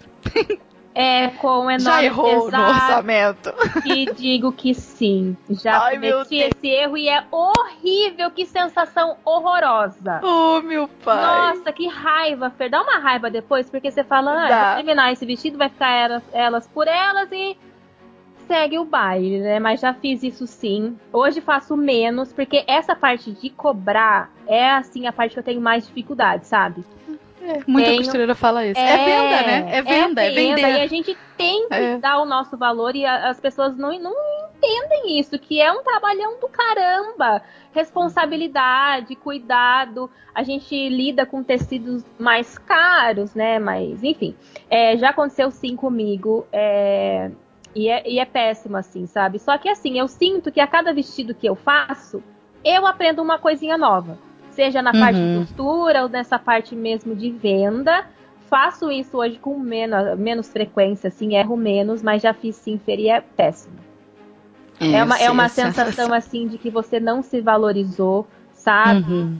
E enfim, péssimo. obrigada por compartilhar isso com a gente. Eu acho que toda costureira que Não, tá é. nos ouvindo pensa, ai, não era só comigo, então. Que eu- a gente acha que acontece só com a gente, né? é. Às vezes a gente tem medo, assim, de, vamos supor, assustar a pessoa com o preço. E aí, às Uhum. vezes, a gente se coloca numa posição de acabar cobrando menos para pegar o serviço, mas não é muito bem por aí. Uhum. Eu tenho. É, no Clube da Costureira, no, Hum. que é o blog da Maximus, tem uma matéria minha que eu acho que é uma das mais assim é, lidas, acessadas Uhum. do portal, que fala disso, como calcular o preço da peça. Aí eu falei um pouco de bordado, falei de costura, que é o nosso público ali maior. Uhum. E é uma matéria muito que teve uma boa recepção das pessoas. É, eu acho que eu passei certinho, depois você lê, pra ver se te ajuda ah, eu também. vou super ler. Aham, Você já falou ajudou. alguma coisa aqui em algum episódio do podcast que eu tô escutando vários, né? Sim. E você já falou sobre isso, eu achei muito interessante essa coisa da gente se valorizar, saber se portar, né? Uhum. E me ajudou muito, eu vou ver também essa postagem. E é uma continha que a gente tem que fazer. Por isso que eu te perguntei, você já calculou quantas horas que você Então. tem ali de trabalho? Uhum. Porque a partir daquilo e a gente mensura mais ou menos quanto que a gente quer ganhar de salário. Aí divide pela quantidade de horas trabalhadas Uhum. dentro da semana que a gente- aí vê trabalho sábado não trabalho, trabalho domingo não trabalho. Aí você me- mescla ali com a conta. Gente, é conta, mas acredite, É- é, é- conta é matemática simples. Sim, e é muito importante. É, É. muito importante. Aí depois a gente coloca o tecido, é, cobra ali pelo, pela nossa hora de trabalho, baseada no salário que a gente pretende ganhar. A costureira autônoma tem essa liberdade de calcular mais ou menos, quero ganhar tanto.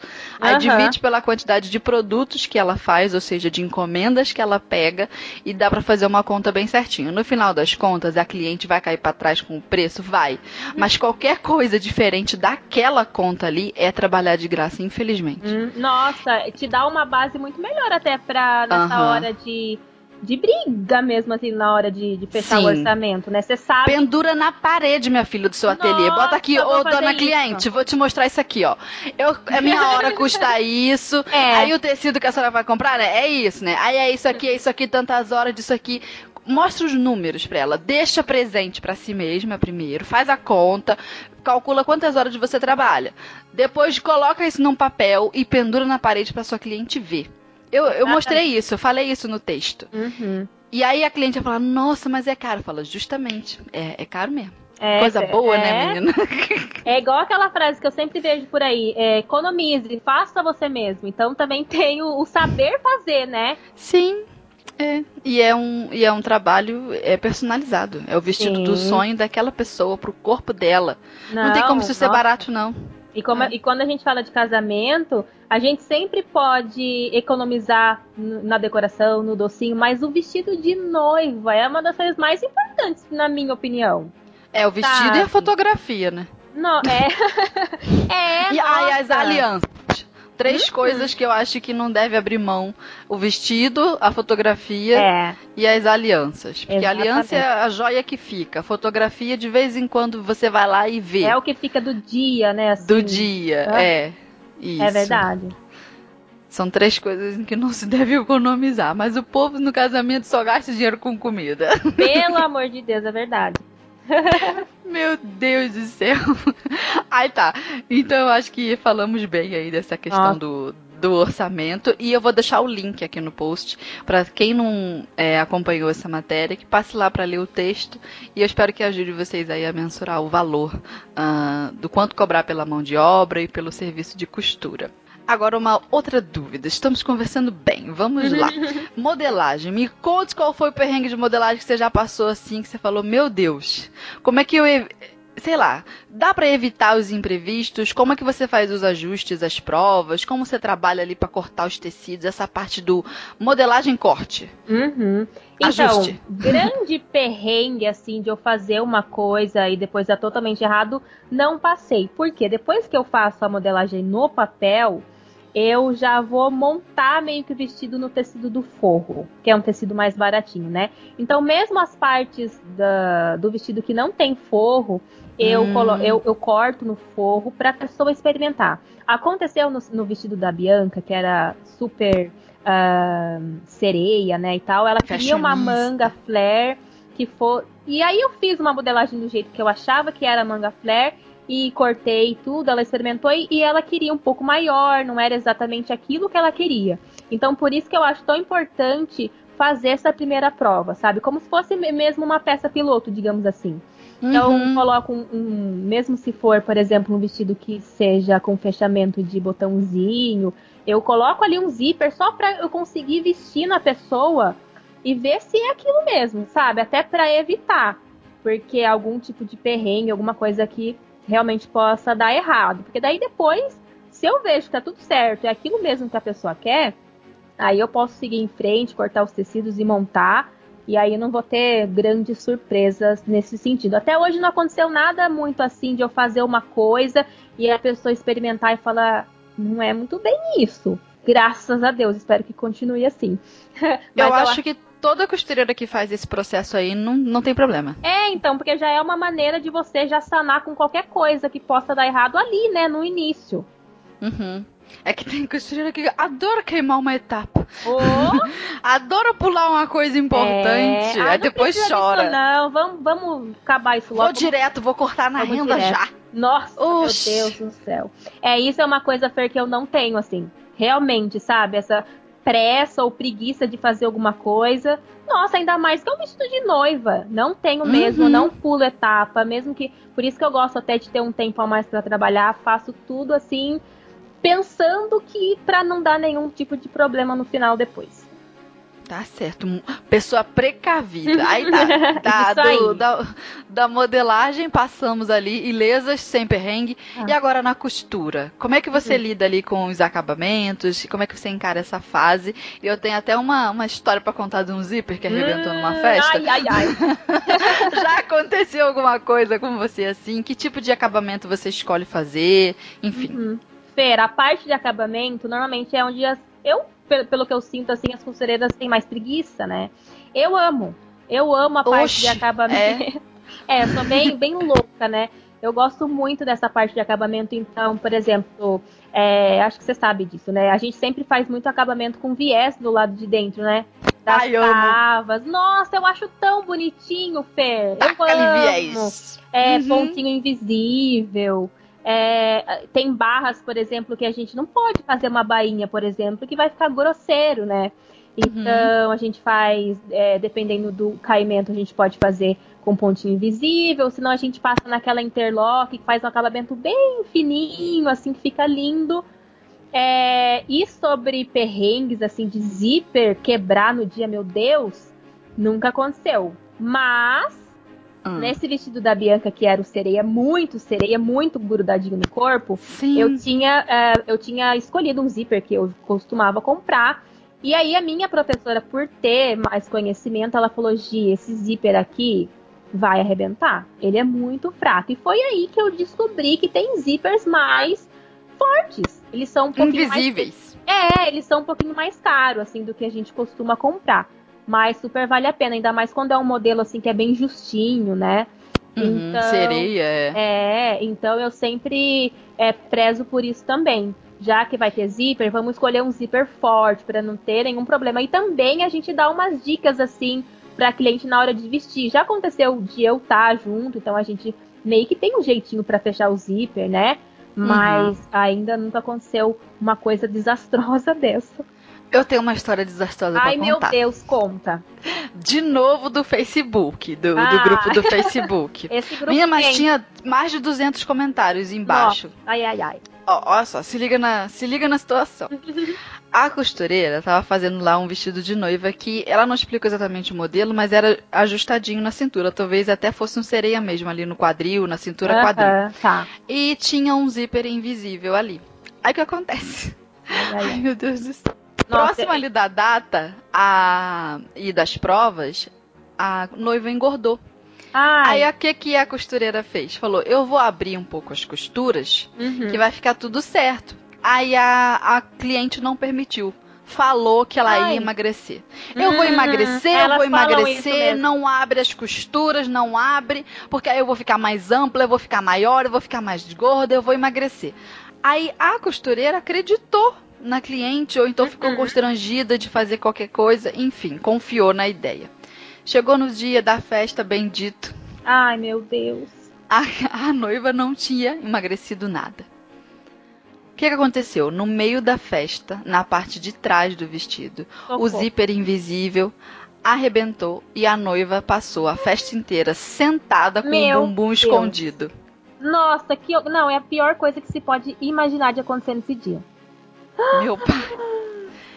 A, a noiva voltou pra costureira revoltada. E é claro que eu entendo a revolta da noiva. Eu, isso eu consigo compreender. Mas voltou revoltada, querendo que a costureira, além de não cobrar o serviço, hum. indenizasse ela de alguma Nossa. forma, porque a noiva perdeu a festa. Sim. Né? Hum. E botou toda a culpa nela estava falando mal da costureira por onde passasse, pelo bairro, por todo mundo. E era uma costureira que estava acostumada a lidar com noiva. Sim. Aí tá. Aí o que que, que que eu tentei entender disso, né? Se eu tivesse nessa situação, o que eu faria? Aí eu fui olhar os tal dos 200 comentários uhum. e tinha vários comentários assim interessantes. Ó, Primeiro, teve gente que falou que é, abre as costuras sem comunicar a cliente.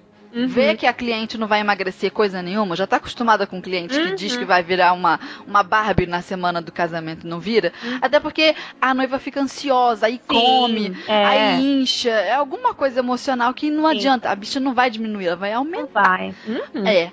Aí o que, que a costureira fala? Algumas dicas ali. Falaram que elas abrem as costuras, não, nem comunica para cliente, o cliente nem fica sabendo. Ela só abre e pronto. É, teve costureira que diz que usa aquele zíper duplo por dentro, coloca um zíper, hum. é, aquele acabamento de zíper comum por dentro. Uhum. Enche de daqueles colchetezinhos, aqueles ganchinhos e bota o zíper invisível por cima. Eu acho essa saída ótima. Nossa, mas, eu nunca assim, pensei nisso. É, pode ajudar, né? Mas é um acabamento elaborado. Só isso é. aí já encarece a mão de oh. obra da costureira. Uhum. Entendeu? Outra coisa, eu acho que isso é um recurso para noiva que de alguma forma tá ali com aquele corpo, não vou dizer num sobrepeso, que a gente não tem direito de falar um negócio Sim. desse, mas que tá querendo um modelo que talvez não seja pro porte dela justo demais, pelo Sim. amor de Deus. E é aquele tipo de pessoa que tá acostumada a vestir lycra, vestir malha. E ela não entende que o vestido dela é de tecido plano.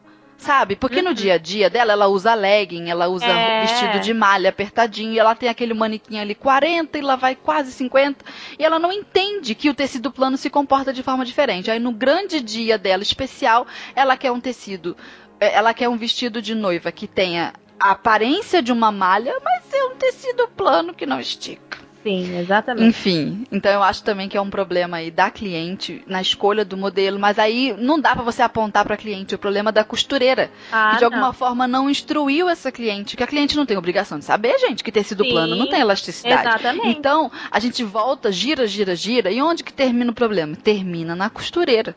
Eu sei que essa pobre dessa costureira, meu Deus, estava enfrentando e a essa altura a gente não vai é, é, é, chutar cachorro morto, né? Uhum. Falar, olha, foi você que fez tudo errado. Mas ela abriu margem para essa situação. Aí teve gente no comentário que falou também do contrato. Que se você põe no contrato. É. Que não pode alterar. Você põe no contrato que a cliente não pode ficar contando com emagrecimento. Tem, um monte de gente Exatamente. falou isso. Exatamente.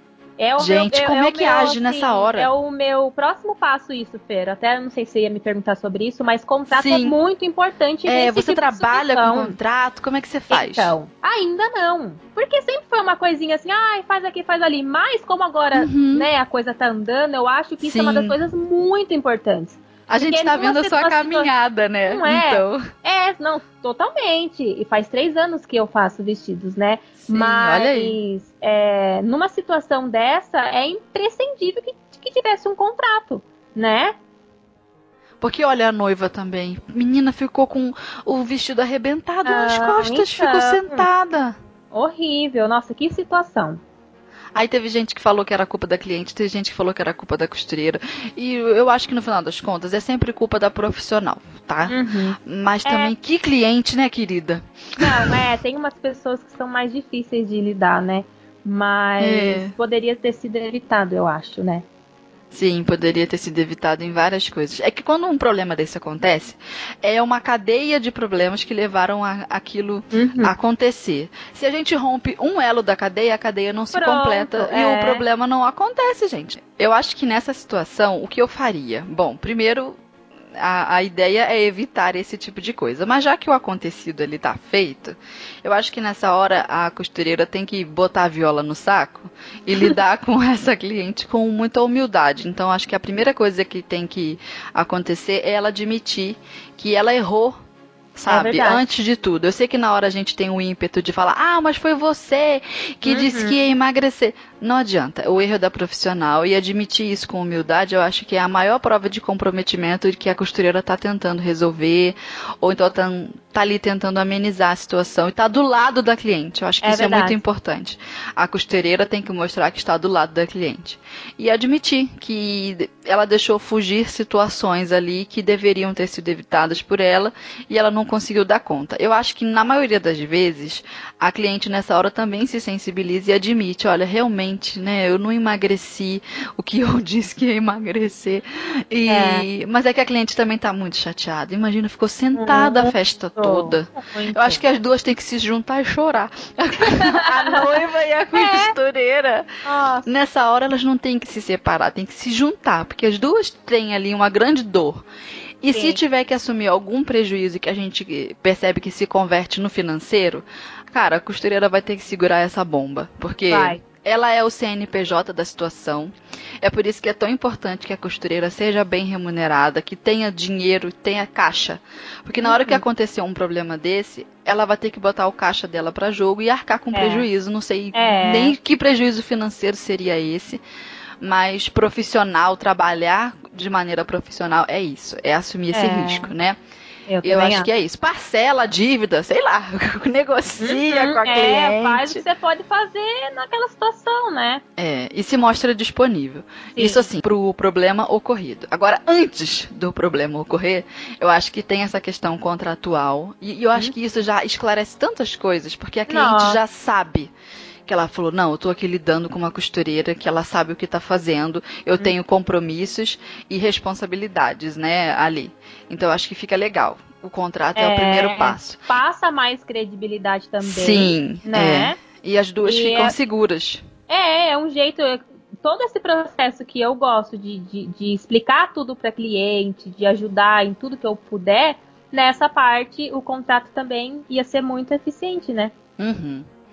Aí, já voltando assim para as atitudes, eu acho legal a costureira pensar nessa hipótese de aprender a técnica de usar os dois zíperes ali Sim, é. juntos. É. Então vai atrás dessa informação, busca quem te ensine, ou então procura fotos na internet. Às vezes uhum. a, a gente tem a cabeça boa para costura, a gente vê uma foto, já sabe como é que aquilo é feito. Já consegue fazer, é verdade. É, então vai lá, procura essa informação. E eu, como eu tenho essa carta na manga da minha professora tá ali do meu uhum. lado, todo, tipo assim, é, vestido que eu faço, eu falo, tá, mas como que eu posso fazer isso de uma forma diferente? Sabe? Aproveitar uhum. o máximo que eu posso dela para aprender jeitos diferentes de fazer. Essa coisa do zíper, zíper duplo, por exemplo, é uma coisa que eu já anotei aqui que eu quero aprender.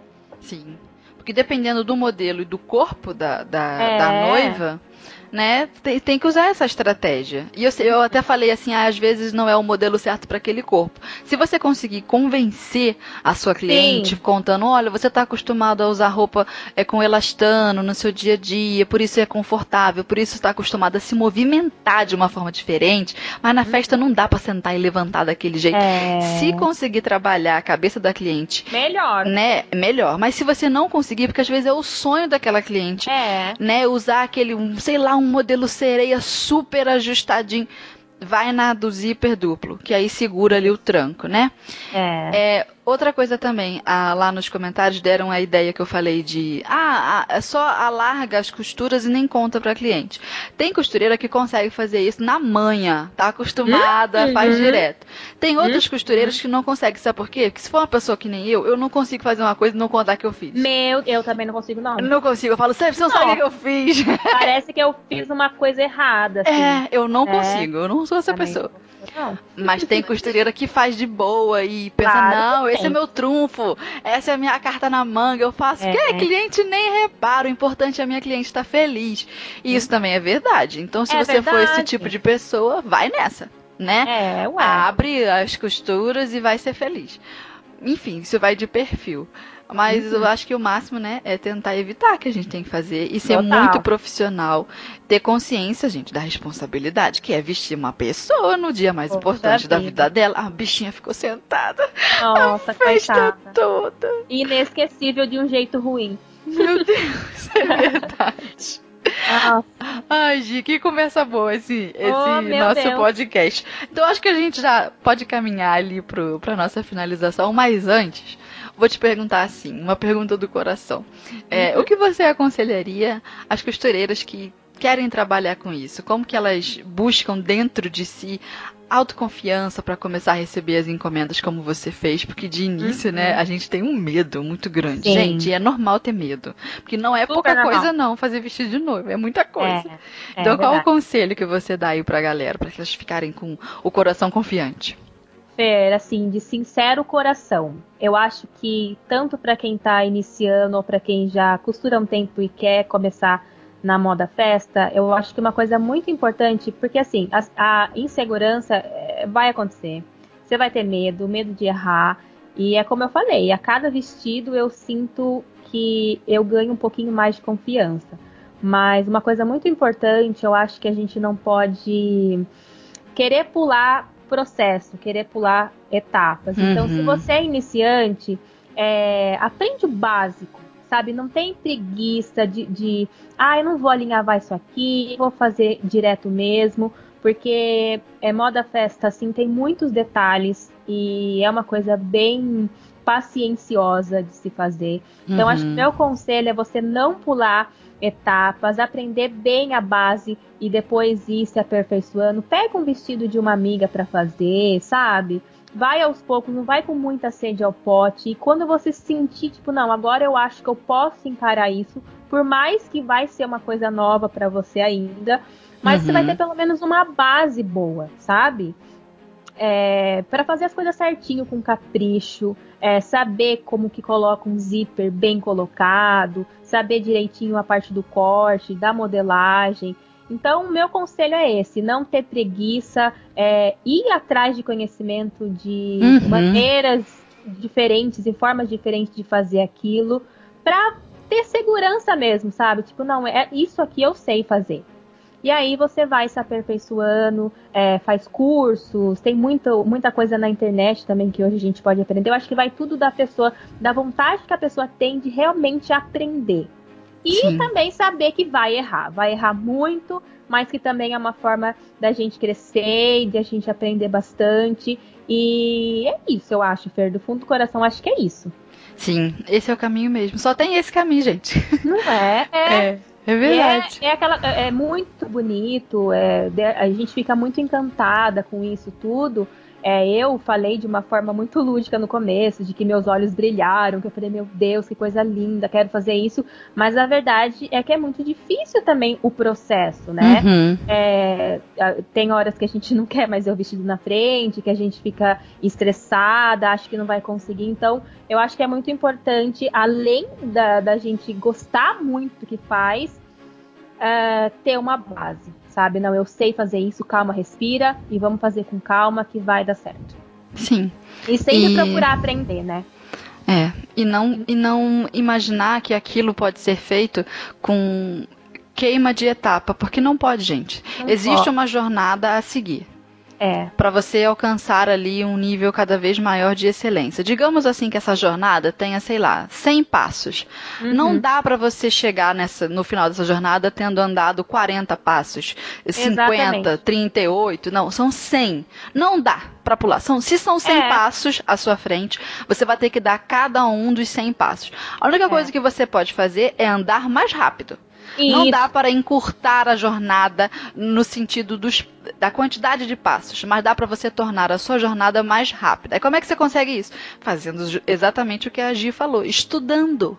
Então uhum. compra livro de acabamento. Cada oportunidade que você tiver de desmanchar um vestido, desmanche Nossa, mesmo, faça de novo. Entenda que aquilo ali é um passinho a mais na sua jornada. Não dá para queimar, tá? Só dá para fazer mais rápido. Então se entrega para aprender o mais rápido que você puder. Seja curiosa, compre livros, veja vídeos. Olha, Gi, eu às vezes assisto uns tutoriais malucos de russo, que eu, eu Nossa, já falei eu isso também. aqui um monte de vezes no canal. Não entendo uhum. chongas do que estão falando. Eu mas eu estou ali vendo, Sim. olhando, porque eu quero aprender, entendeu? Então uhum. tenha sede de aprender. Busque conhecimento. É Aproveite segredo. cada coisa, cada momento cada erro para aprender. Porque não Palmas. dá para encurtar. não dá para encurtar os passos, é isso é. mesmo. E eu acho que nessa hora também você falou uma coisa que me chamou a atenção no finzinho. O que segura também é o propósito. É você saber uhum. que, cara, você tá fazendo uma coisa legal, que é um trabalho que a gente ama, a gente faz com paixão. Que dá vontade mesmo de pirar de vez em quando, tacar oh, fogo no vestido. Claro, é normal, normal. Né? Ai, que legal. É isso aí, gente. É só ser gente com a gente mesmo, né? A gente tem que se respeitar antes de tudo. Respeitar ali que vai ser difícil mesmo, respeitar a nossa jornada e seguir em frente com os nossos sonhos, porque é só assim que a gente se sente completo. Uhum. Legal. Então eu acho que a gente já pode seguir, Gi, pro nosso arremate do episódio de hoje.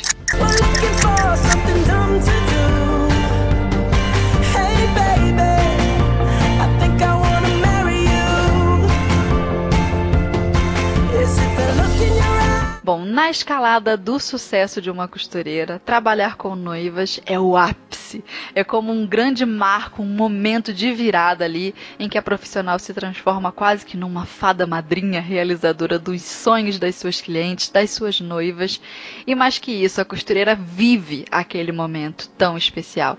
É também um trabalho que, além da técnica, envolve sensibilidade, calor humano, verdade, lealdade.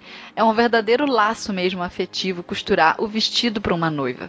E eu penso que essa consciência, a consciência dessa importância, é o que deve chegar primeiro ali aos corações das costureiras que aspiram trabalhar com moda noiva.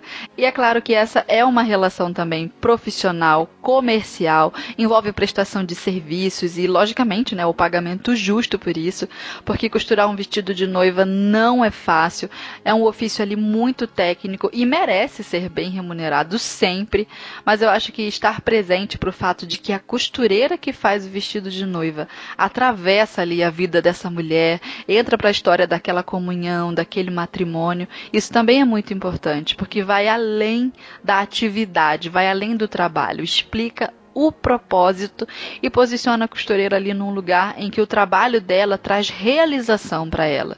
Não são apenas tecidos e pontos, é o sonho de alguém também. E geralmente é o sonho da costureira junto, né? E eu espero então que esse nosso episódio inspire a cada costureira que nos ouve, porque é possível sim entrar para esse mercado. Tem que trabalhar, tem que estudar, mas é totalmente possível. E eu acho que para quem busca alguma coisa, saber que é possível já é o bastante, já é o suficiente para seguir em frente. E é possível. Eu quero agradecer, Gia, a sua presença aqui com a gente. Ai, muito obrigada Nossa, por esse eu papo. amei, Fê. Eu amei. Você Tu é viu uma como pessoa. é fácil? Eu já te admirava muito, agora te admiro muito mais que a gente tá aqui batendo esse papo. Te admiro como pessoa e como profissional. E foi muito gostoso o nosso papo. Se eu soubesse que ia ser tão legal, a gente já tinha feito isso há muito tempo atrás. Tu tá fugindo, tu tava fugindo. Eu tô falando de eu e a Ana, né, te perturbando. Nossa, Dia é super. fácil. Mas não é muito Olha, bom gravar podcast? Nossa, dá vontade de ficar falando aqui, ó, por muito mais tempo. E eu acho que quem ouve a gente também curte, né? Ah, eu espero muito. Imagina que- trabalhar na máquina ali e ficar ouvindo. Nossa, eu, eu tenho, eu tô amando fazer isso. É Dei papo de tanta- costurete. Nossa, já dei tanta risada, já aprendi bastante coisa ouvindo aqui os episódios. Nossa, uma maravilha. É isso aí, muito bom, muito bom. Obrigada mesmo pela sua presença aqui Nossa, com a gente. obrigada aí. E deixe o seu contato, né, Gi? Porque vai que alguém não te conhece, precisa saber da sua pessoa, precisa olhar esses seus lindos olhos azuis lá no YouTube. Então diz pra gente como é que a gente te encontra. Ó, vocês me encontram lá no YouTube. O meu canal é, chama-se Do Jeitinho da Gi. Colocando Do Jeitinho da Gi, vocês já encontram. E Uhum. também lá no Instagram, que o meu pessoal barra canal é Gisele Roge, R-O-G-G-E.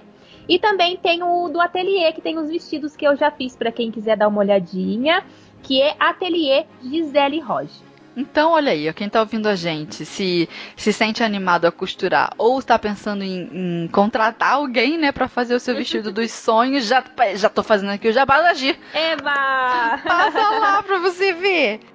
Isso aí. Porque é um carinho todo é, muito especial pra quem faz e pra quem investe. Com certeza. É isso aí, eu quero deixar também o contato da nossa rádio. Nós temos um WhatsApp liberado aqui da Rádio da Costureira, para que você, nossos ouvintes, é, mandem áudios pra gente. Aí o pessoal manda recado, emoji, mas Que o legal. áudio é legal que a gente bota aqui, né, no episódio. Então escreve, escreve, olha, fala um áudio, manda um áudio aí pra gente que a gente põe no ar. É sempre muito legal ouvir a voz de vocês aqui também, junto com a minha, com a voz da Ana no Alerta Tendência e também das nossas convidadas. Eu quero agradecer a presença de cada costureira aqui com a gente, das nossas ouvintes, sempre acompanhando a rádio. Indique o nosso podcast para as costureiras amigas, para as clientes também. Fala, olha só a importância de uma costureira num vestido de noiva, né? Que assim a cliente já fica ciente também. E eu agradeço a companhia de cada uma de vocês. Um beijo e até o nosso próximo episódio. Beijo, tchau!